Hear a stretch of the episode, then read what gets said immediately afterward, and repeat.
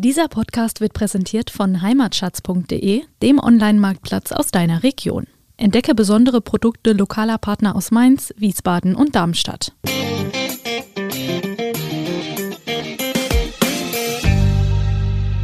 Zurück geht das Ganze so ein bisschen auf die Zisterzienser, die hatten wir ja auch schon mehrfach gehabt. Mhm. Die haben also für den Weinbau, die Mönche haben da einiges geleistet, schon in ganz frühen Jahren, äh, wobei man sagen muss, ja, die haben wahrscheinlich auch ganz gern mal ordentlich eingepischelt und auch dann, wenn das so war, auch gern guten Wein getrunken. Eingepetzt. Ja, ora et labora. Wer hat das nicht schon erlebt? Freunde haben sich überraschend angesagt. Bisschen was zusammen kochen, einen netten Abend machen. Schön, aber wo kriege ich jetzt auf die Schnelle den richtigen Wein dazu her? Und welcher soll es eigentlich sein? Weiß oder doch besser rot? Was kostet ein guter Wein? Und woran erkenne ich ihn? Fragen über Fragen.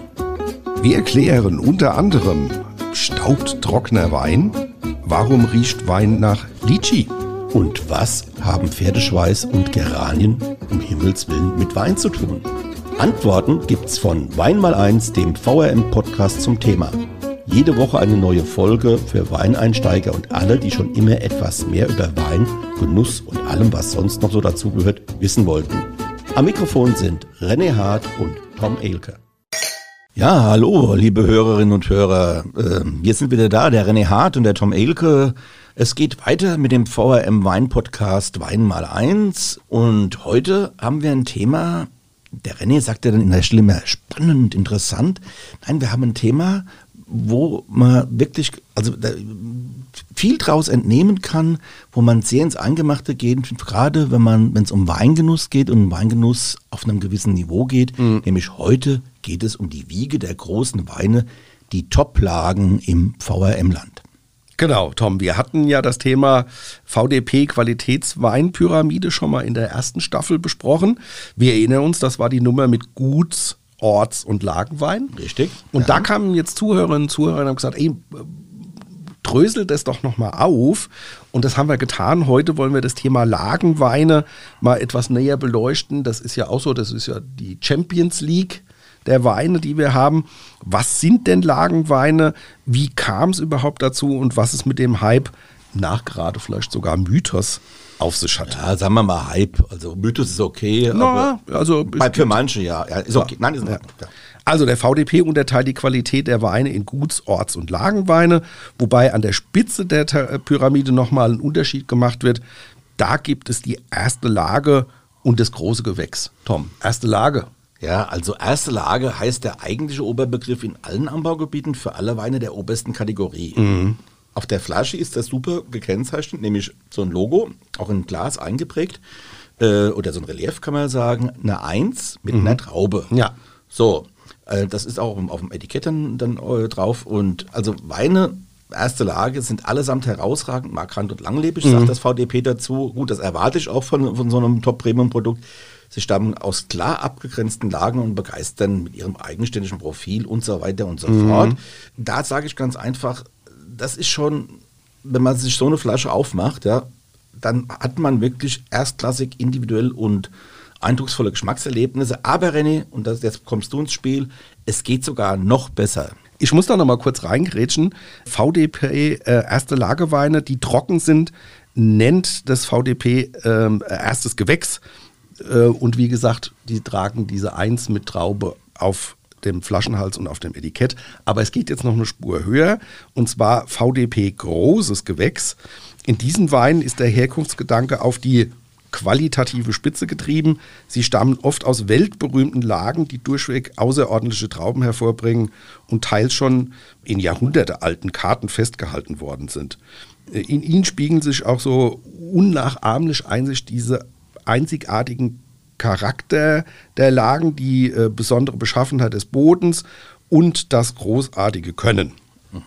Ja, die sind gekennzeichnet mit dem Doppel-G auf der Flasche. Und auch da ist es so, dass die VDP große Lageweine, die trocken sind, äh, VDP großes Gewächs heißen. So, aber wie kam es denn überhaupt zu den Lageweinen? 1971, wir erinnern uns, wurde durch den Gesetzgeber im deutschen Weingesetz der Begriff festgesetzt.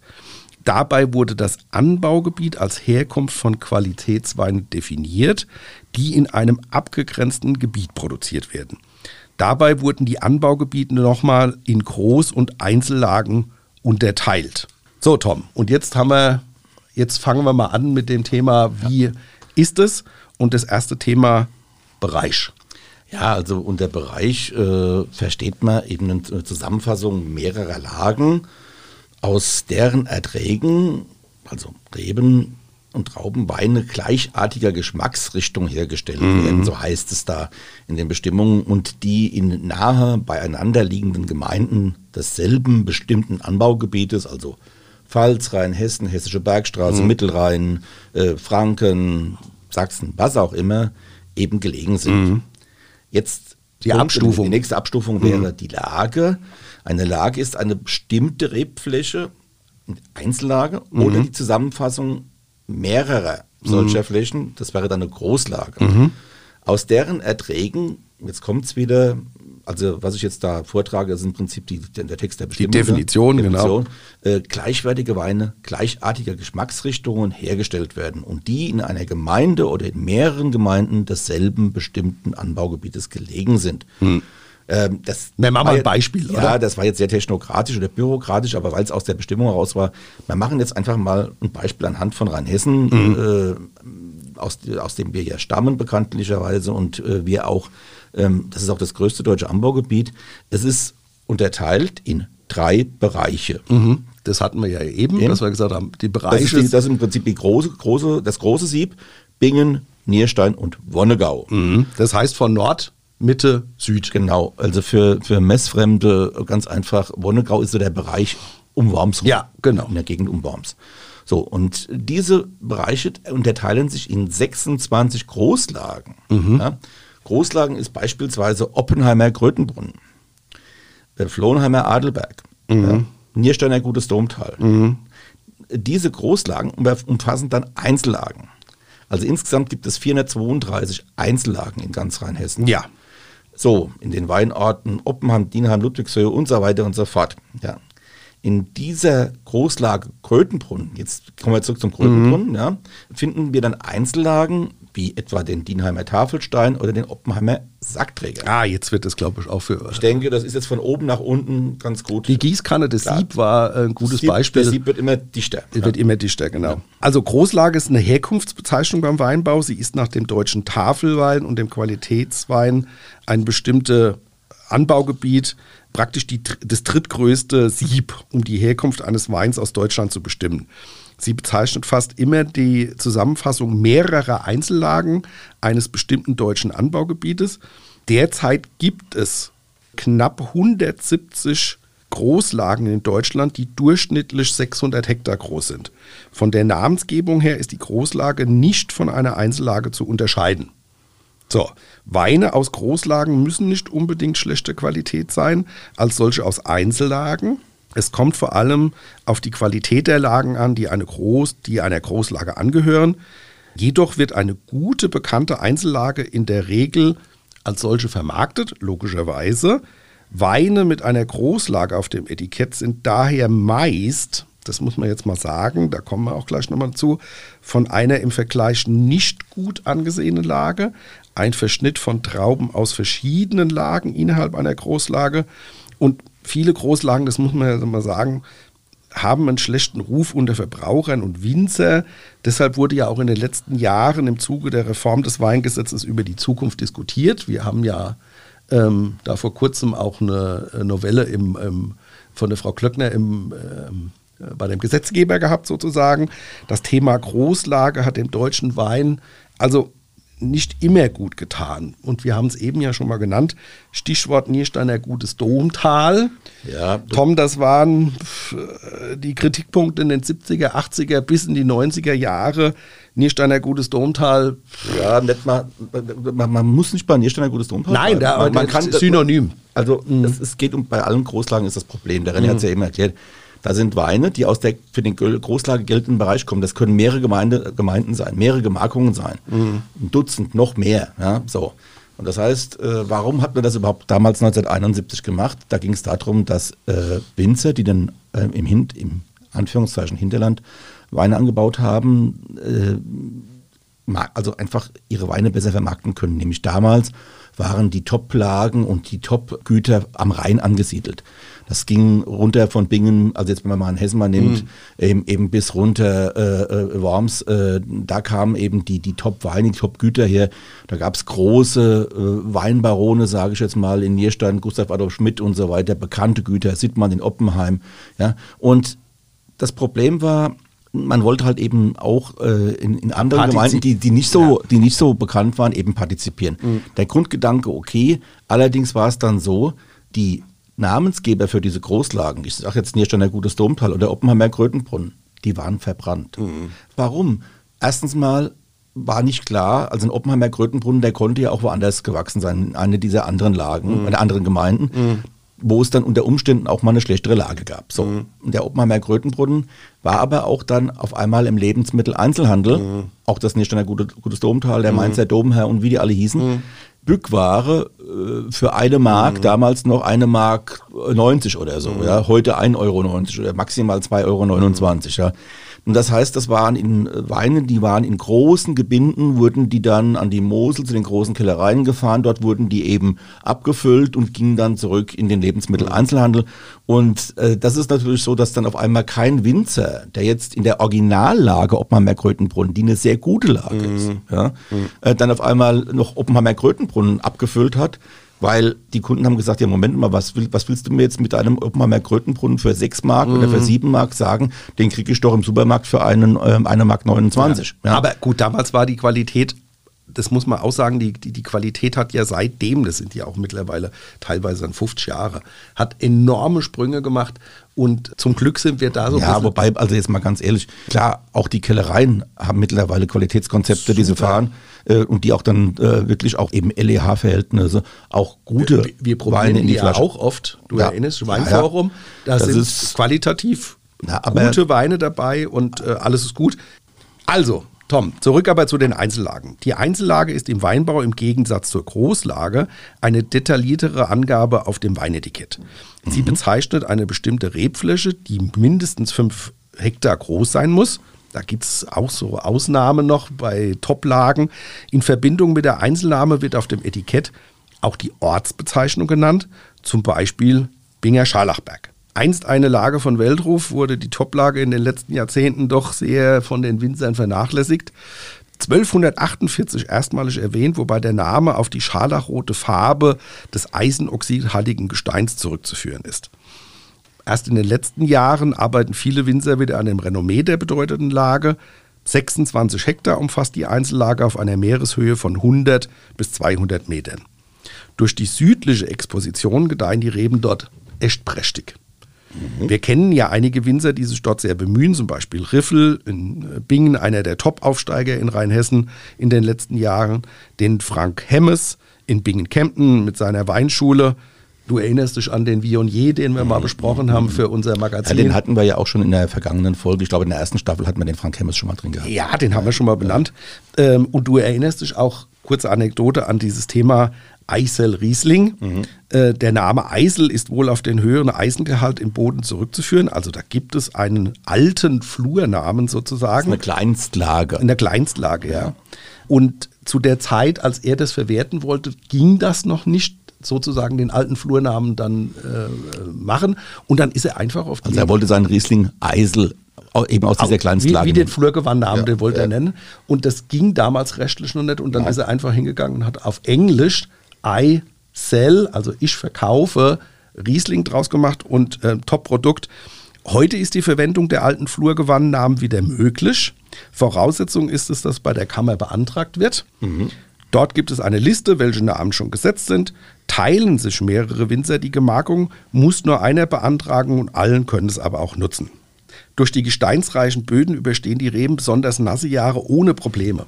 Starke Winde aus dem Hunsrück tragen außerdem dazu bei, die Gesundheit der Trauben bis spät in den Herbst hinein zu erhalten.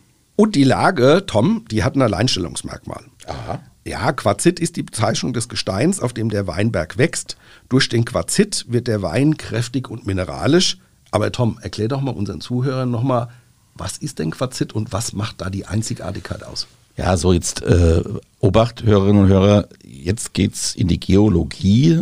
Also Quarzit ist, wie man sich denken kann, ein Gestein, ein stark verfestigter Sandstein. Es ist ein mittelgründiger, steiniger und sandiger Lehmboden mit mäßiger Speicherfähigkeit, aber, und das ist wichtig, einer guten Durchlüftung. Er ist nährstoffarm mit einer sauren Bodenreaktion, aber einer guten Erwärmbarkeit mhm. und mäßig bis gut zu durchwurzeln. Das ist für die Reben natürlich auch wichtig. Die müssen sich ein bisschen quälen. Ja, die müssen sich quälen ähm, und nehmen dabei aber auch dann ganz viel aus diesem Boden auf. In Rheinhessen äh, gibt es äh, nur ein Prozent äh, Quarzit äh, bei der Gesamtfläche. Das heißt, es ist also ein wirkliches Juwel, was die Binger da haben. Ne? Es kommt eben vor allem äh, am Binger Scharlachberg vor. Mhm. Und so, und jetzt ist noch ein Tipp von uns, den ich jetzt hier einflechten möchte, ist, es muss nicht immer die Einzellage sein, ja, wie uns beispielsweise der Simon Beiser, mhm. ein Winzer aus Fendersheim, mit seiner Steillage 50% Hangneigung, man höre und staune, Binger Schlossberg Schwetzerchen. Diese Lagebezeichnung führt, rührt zum einen von der Burg Klopp her, 1781 im Schlossberg, äh, zum anderen von einer Traditionsfigur des Binger Winzerfestes, nämlich der Prinzessin Schwetzerchen. Prinzess Schwetzerchen, so heißt Genau. Ja.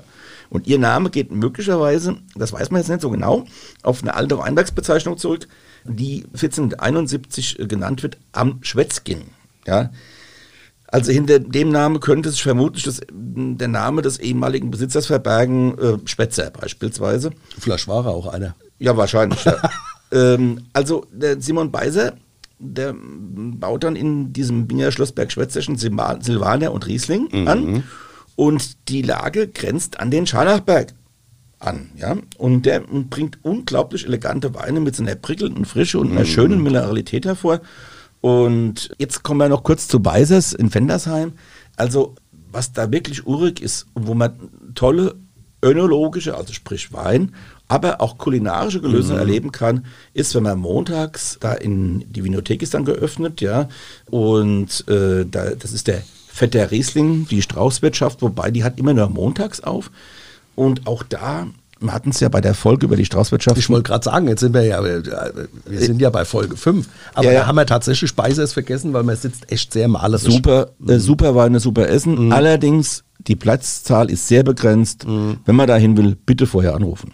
Ja, hat auch jetzt nochmal einen, einen, fetten Preis bekommen für seine Scheurebe, die du ja auch sehr liebst, die Tabula Rasa. Nein, es ist nicht Tabula Rasa, nein, es ist der liebliche Scheurebe.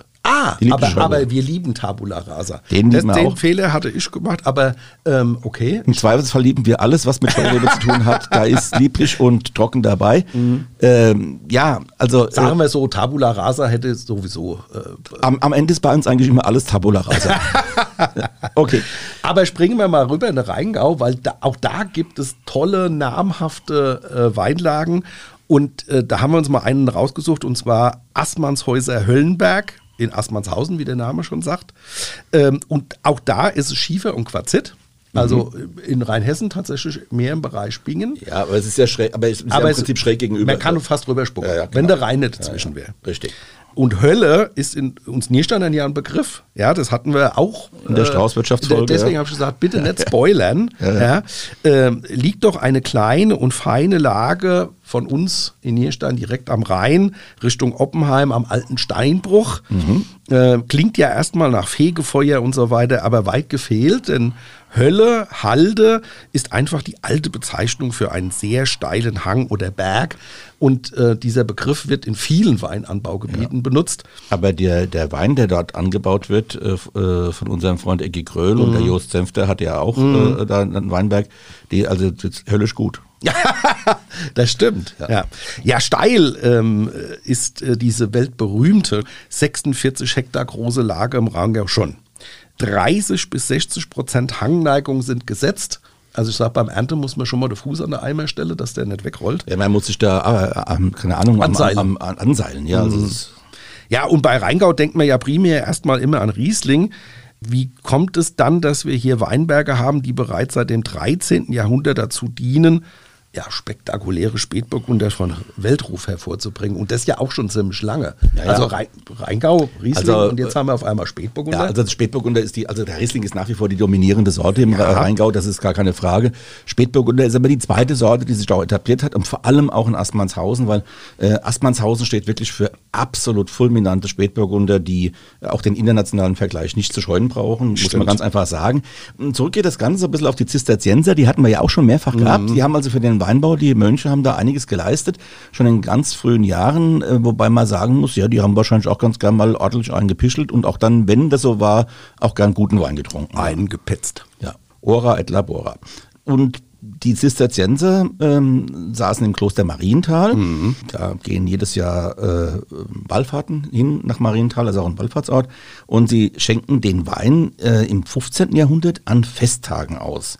1740 wird dann der Rotweinanbau erstmals urkundlich bestätigt dort.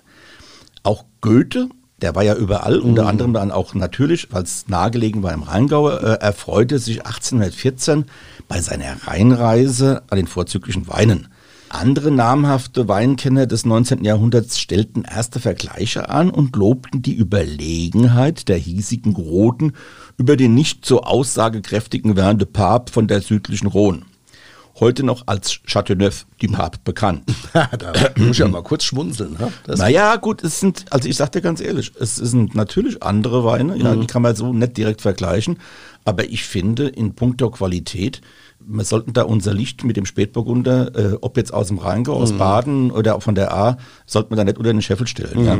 Damals, ganz witzig, vielleicht hier noch an der Stelle, wurde der Spätburgunder Klebrot mhm. genannt. Und das ist nicht das einzige Synonym für den Spätburgunder. Der hat nämlich insgesamt 300 weltweit und äh, belegt natürlich damit auch so ein bisschen die lange Anbautradition dieser Sorte. Also wir kennen ja, wenn wir hier von Spätburgunder sprechen, dann vielleicht noch das Synonym Pinot Noir, das ist so die internationale mhm. äh, frankophile Bezeichnung. Ja. Oder eben Klefner. Ja, Klefner ja. aus dem süddeutschen Raum. Ja, genau. Ja. Äh, und als Ursprung äh, gilt ja hier der blaue Abst, den wir ja schon in der Folge mit den historischen Rebsorten hatten und der auch heute wieder angebaut wird.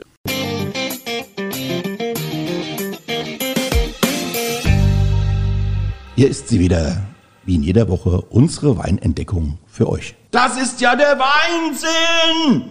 Ja, Tom, heute hat der Weinentdecker mal wieder einen ausgegraben. Und zwar haben wir heute äh, 2016er Uffhofener La Roche Spätburgunder Trocken vom Weingut Gut Galle in Flohnheim. Mhm. Ähm, Erstmal zum Wein. Du siehst ja schon, wir haben hier ein fettes, gedecktes Granatrot mit deutlich violetten Reflexen. Bin ich bei dir. So, ja. und äh, bevor wir da jetzt noch viel reden, tun wir erstmal probieren. Eine bärige Nase. Ja, Kirsche, schwarze Johannisbeere, Brombeere. Brombeere auf jeden Fall. Waldhimbeeren, aber der hat auch so ein bisschen was Kräutriges, was mir gut gefällt. Oh, das, mhm. Ich muss jetzt gerade mal Rosmarin, Thymian, sowas in die Richtung. Das ähm, zieht ganz schön Mundwasser. Ja, ja, genau. ja, ja. ja, und das bringt dem so eine zusätzliche Facette und auch so einen äh, ganz erfrischenden Touch. Ja, das ist auch das, was den, das, was diesen Wein auch interessant macht, mhm. ja, weil ich meine, dunkle Beeren hast du in einem Rotwein eigentlich immer drin, mhm. ja, aber jetzt immer mit in der Kombination mit dieser Kräutrigkeit, ja, ist das spannend. Ja, und jetzt noch die Röstaromen. Da haben wir auch so ein bisschen Hauch Pfeffer. Wir haben auch ein bisschen was Wacholder. Das gibt Tiefe und Struktur. Ich finde ihn jetzt auch geil gereift schon. Ja. Saftige Frucht, weiche Tannine, erfrischende Säure und diese gewisse Pikanz, die wir da haben, macht langer Nachhall. Mhm. So, Essen. Da sind wir schon beim Thema geiler Stoff für so die Grillzeit auch gebackene mhm. Schafskäse mit Tomaten, Thymian, äh, Rosmarin, Olivenöl.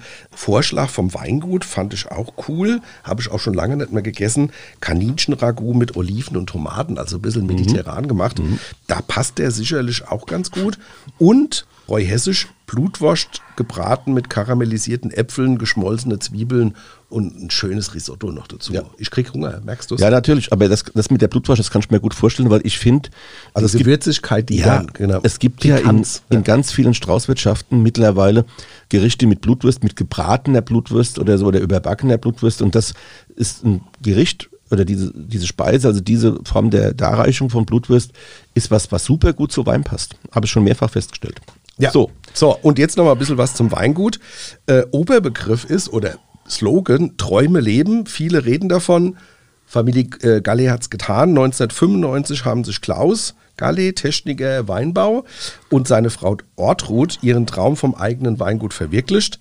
Im, muss schon sagen, malerischen Flohenheim haben ihre Träume ein Zuhause gefunden.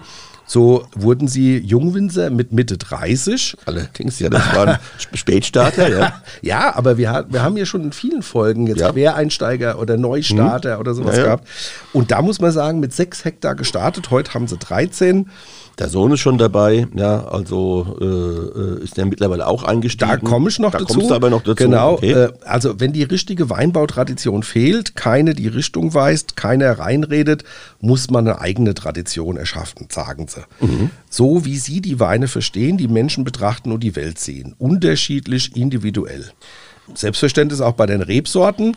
Ähm, da sind sie relativ traditionell. Mhm. Äh, wir wissen, sie sind große Portugieser Liebhaber auch. An dieser Stelle, absolut. Also wenn jemand mal einen richtig guten, guten, guten Portugieser, eine Rebsorte, die ja meistens völlig unterbewertet ist, weil es eben meistens nur in Form von Portugieser Weißherbst im Supermarkt zu haben ist. Aber wenn man einen richtig coolen Portugieser trinken will, der geht zum Klaus Gallet, zum Gut Gallet, so heißt es jetzt mhm. ja und trinkt da wirklich guten, guten Portugiesisch. Ja, sensationell. sensationell. Abartischen, muss man schon ja, sagen. Ja, der ist oberabartig. Ja, der ist oberabartig. Also Gut. sehr schön. Und ja, die nächste Generation steht auch schon parat. Sohn äh, Jonathan ist äh, mit eingestiegen, hat Weinbau gelernt, dann in Feischhösheim ähm, äh, Weinbautechniker. Und der Kleine, der Sohn Johannes, hat gerade äh, mit der Lehre begonnen. Sie sind dabei, jetzt auch äh, auf Bio umzustellen und sowas. Also herzliche Menschen, tolle Familie, tolle Produkte und wenn man in Flohnheim ist, kann man wunderbar auch Hiveltour wandern und dann bei Galles vorbei ja. und sich ein bisschen den Kofferraum voll machen. Und wenn jemand mal erfahren will, wie Leidenschaft für das eigene mhm. Produkt mhm. funktioniert, der sollte unbedingt eine Probe, eine Weinprobe mhm. beim Klaus Gallet mitmachen. Mhm es ist fantastisch, wie dieser Mensch über seinen Wein erzählt, über sein Produkt. Das sollte man sich wirklich mal antun. Man geht hinterher nicht nur mit einem guten Wein nach Hause, sondern auch mit einem sehr guten Gefühl. Sehr schön. Das hätte ich besser nicht sagen können. Wir wollten vielleicht noch was zu La Roche sagen, weil Ufhofner La Roche, die Lage, äh, wo das herkommt, die Lage war mal im äh, Besitz einer Hugenottenfamilie La Roche aus Erbes-Büdesheim, ist 26 Hektar groß hat Steil- und Plateaulagen, ist in der Gemeinde Flohnheim, aber Gemarkung äh, Ufhofen, deswegen Ufhofen der La Roche Spätburgunder. Mhm. Die Werte noch 0,5 Gramm Restzucker, 4,3 Säure, 13,5 Alkohol, Preis 24 Euro, jeder Cent wert. Absolut. Ja, tolles Produkt.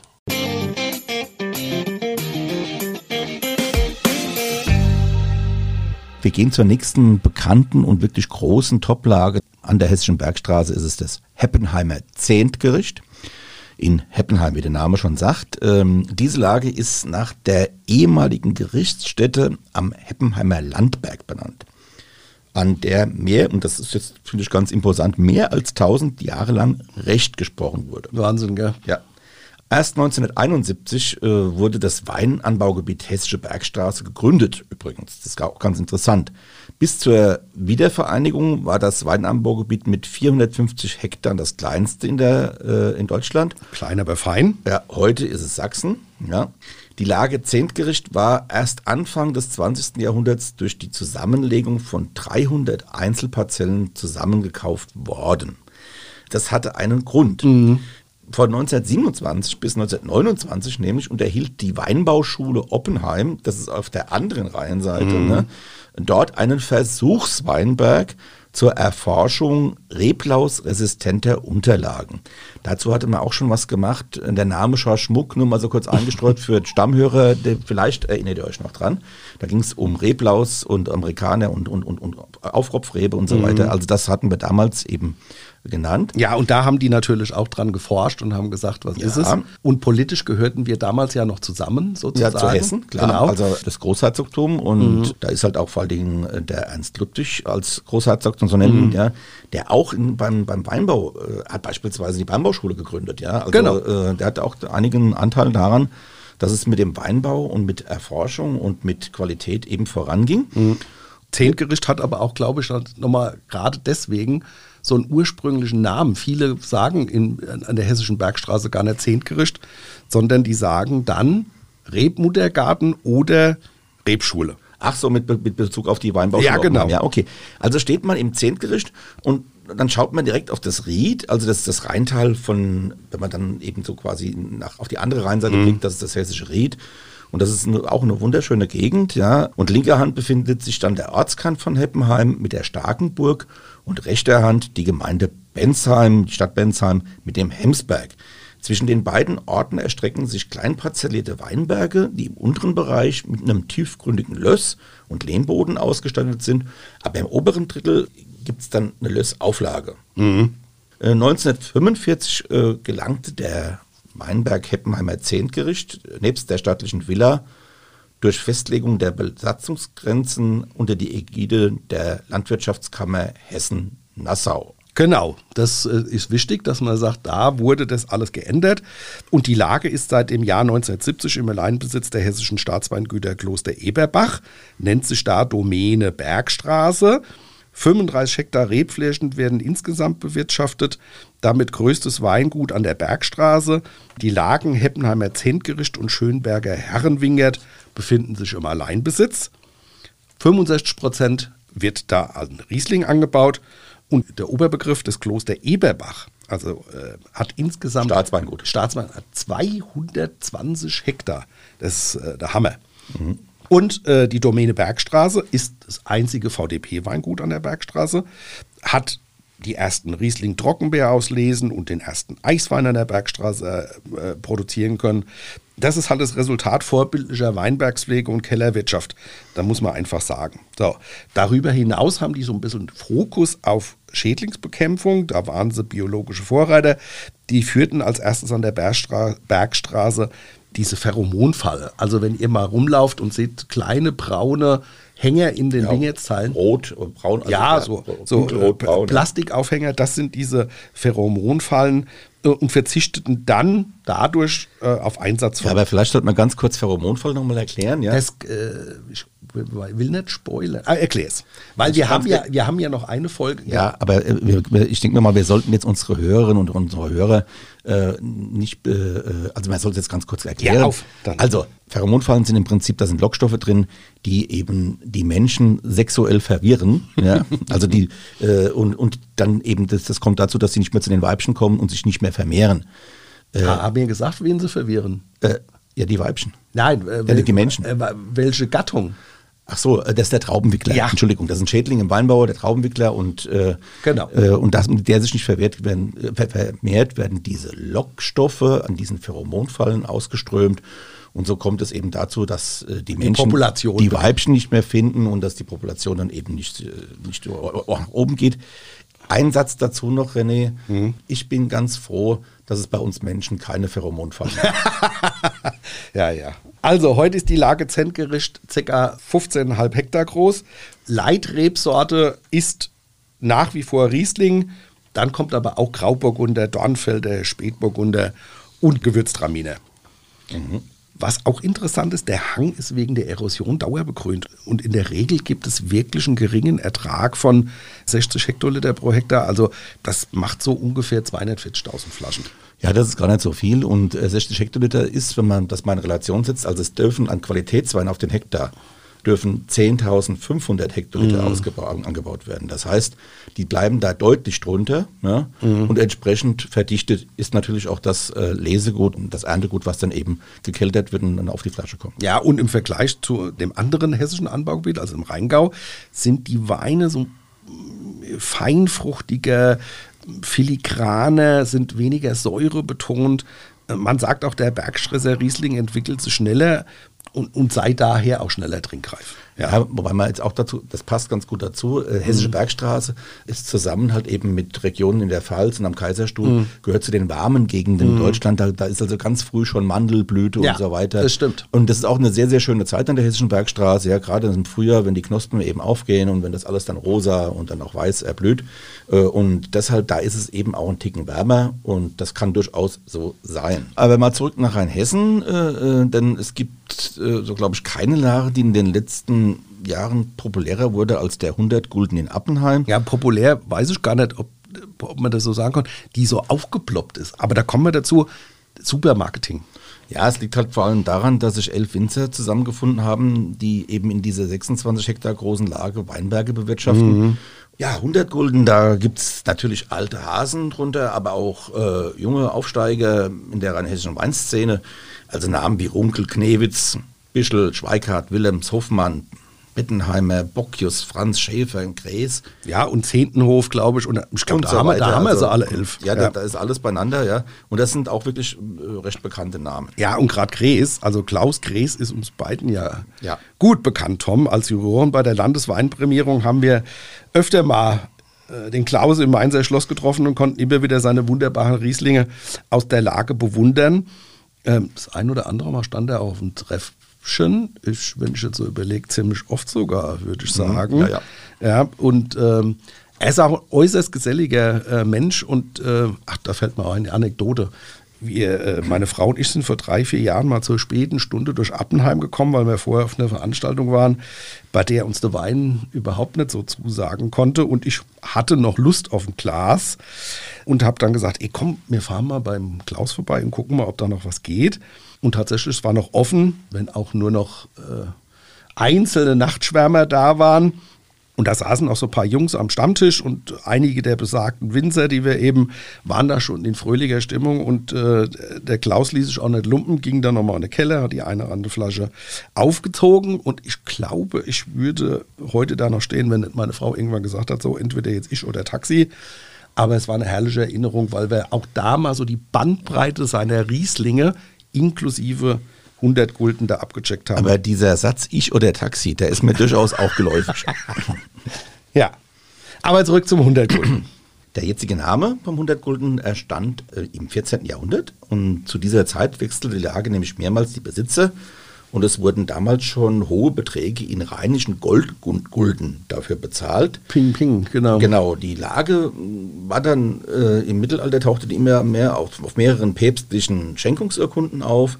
Im Jahr 1148 äh, wurde der 100 Gulden von Papst Eugen III., dem Kloster Disi-Bodenberg, zur Nutzung überlassen. Und anno 1184, 85, da gibt es unterschiedliche Quellenangaben, wurden die Nutzungsrechte von Papst Lucius III dem Kloster Rupertsberg überschrieben. Also diese Klosterurkunden, mhm. die es mhm. damals gab, das sind im Prinzip ganz wichtige Schätze. Ja, Schätze und auch äh, historische äh, Wegweiser, mhm. beispielsweise Erstnennungen von Namen, mhm. ja, wie Oppenheim, Nierstein und so weiter. Die kommen, die, die mhm. sind alle in Klosterurkunden mhm. niedergelegt, in Schenkungen, da waren das meistens. Und daraus wissen wir heute, äh, äh, wann solche Namen, Städtenamen, Gemeindenamen zum ersten Mal genannt wurden. Ja, so, also ähm, was aber mal losgelöst von diesen ganzen Besitzverhältnissen ganz spannend ist, äh, ist halt eben, dass die, der 100 Gulden die Lage mit dem höchsten Carbon- oder Carbonatgehalt aller deutschen Weinbergslagen ist. Und daraus, und das haben wir selbst ja schon feststellen können, mm. äh, resultieren Weine mit fruchtiger Säure bei hohen pH-Werten, die dadurch eben sehr mineralisch und trotzdem sehr bekömmlich sind. Die Lage erzeugt durch die geringeren Beerengewichte sehr dichte, feinfruchtige Rieslinge mit ausgeprägter Mineralität. Ach, zum Boden wollte ich auch noch was sagen. Also, das ist halt Kalkstein, welches sich aus den Korallenbänken des tertiären Urmeers gebildet hat. Das kennen wir ja. ja. Und Terra fusca, der Kalkstein, welcher aus den Korallenbänken äh, entstand, bietet heute Hunderten von Reben die Grundlage für ein gesundes Wachstum. Ja, dieser Muschelkalk. Mhm. Also so Muschelkalkbänke äh, gibt es ja auch äh, in Franken, aber mhm. das ist wieder was ganz anderes hier, ja. Ja, aber wir haben in Rheinhessen ja etliche. Ja, klar. Äh, aber, aber, speziell, aber, ja, aber, speziell, Appenheim ist ja schon auch jetzt ja. äh, äh da auch für Muschelkalk in Rheinhessen bekannt. Jeder der Appenheimer Topfwinzer der einen Anteil an der Toplage Appenheimer 100 Gulden bewirtschaftet, ist trotz intensiver Zusammenarbeit, mhm. Arbeit, also untereinander, stets darauf bedacht, natürlich seinen eigenen individuellen Stil, Stil zu pflegen mhm, genau. äh, und auch, auch, weiter auszubauen. Ja? Die, die können wirklich gut miteinander, die, die Appenheimer. Ja? Mhm. Aber jeder, und das wird man auch merken, wenn man die Weine probiert, ja? Mhm. jeder hat so seinen eigenen Stil und das ist auch gut so weil äh, wir wollen keine Uniform. Genau, Gleichmacherei ist, wäre da auch tödlich, aber das wissen die auch und praktizieren das auch. Und die Winzer haben sich auch noch ein schönes Plätzchen geschaffen, nämlich der Tisch des Weines, so heißt das Ding. Mhm. Der liegt am Prädikatswanderweg Hiveltour Bismarckturm. In Rheinhessen gibt es mehrere Hiveltouren. Hivel heißt Hügel. Mhm. Ja.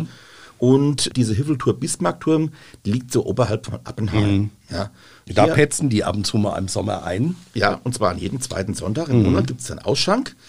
Und da sind immer zwei von den genannten 100 Guldenweingüter zusammen und schenken aus. Ja. Und dann gibt es auch ein, also kulinarisch wirklich was, was Tolles. Und zwar vom Restaurant 100 Guldenmühle, von der Eva Eppert oder von der Mühlenschenke der Familie Heucher. Genau, und apropos Eva Eppert, das ist ein guter Hinweis nochmal. Das ist ja mit einer unserer Vorzeigeköchinnen auf höchstem Niveau in Rheinhessen. Äh, die in ihrer historischen und sehr malerischen 100-Gulden-Mühle ähm, hervorragend kocht und wo man auch die Weine der Abendheimer Winzer auch genießen kann. So sitzt man im Mühlengarten und kann den Blick über die komplette Lage schweifen lassen und, wie man in Rheinhessen so sagt, der Herrgott ein guter Mann sein lassen. So, dann will ich noch mal kurz zusammenfassen. Wir hatten heute nochmal die VDP-Lagen, die Klassifizierung. Ihr erinnert euch an den Dreisprung Bereich, Großlage, Lage und Einzellage. Wir haben euch vorgestellt den Binger Scharlachberg, Assmannshäuser Höllenberg, Heppenheimer Zehntgericht und den Appenheimer 100 Gulden. Wie geht's denn nächste Woche weiter, Tom? Ja, in der nächsten Woche geht es äh, wiederum mit einer hoffentlich interessanten, aber ich denke schon Folge weiter. Die Überschrift heißt Gemeinsam geht's besser und inhaltlich geht es dabei um Winzervereinigungen im VRM-Land. Also VRM-Land heißt Rheinhessen, Rheingau, Hessische Bergstraße, Nahe. Ich will mir das wieder und gemacht haben, weißt du, da, da, schließt sich der Kreis. Wir haben eben die Vereinigung der Appenheimer Winzer und du haust jetzt raus, dass wir in der nächsten ja. Woche, das, also ich bin immer wieder bass erstaunt, wie wir das hinkriegen. Ja, und vor allen Dingen ist es bei diesen Winzervereinigungen ja so, da hinter jeder dieser Vereinigungen steckt auch eine spannende Geschichte und die erzählen wir euch beim nächsten Mal. Ja, bis dahin macht's gut, schöne Woche und wir hören uns. Tschö. Gute René. Das war die heutige Ausgabe vom Weinpodcast Wein mal eins der VAM. Jede Woche auf ein Glas Wein, spannende Themen rund um den Weingenuss und das kleine Einmaleins des Kultgetränks. Mit den beiden Gastgebern Thomas Elke, VRM-Reporter und Weinjournalist und René Hart, Weinentdecker und Veranstalter von Genussmärkten. Ihr wollt noch mehr spannende Geschichten, Reportagen und News aus eurer Region? Dann probiert doch einfach mal unser Plus-Angebot aus. Einfach reinklicken unter vrm-abo.de slash podcast. Angebot der VRM.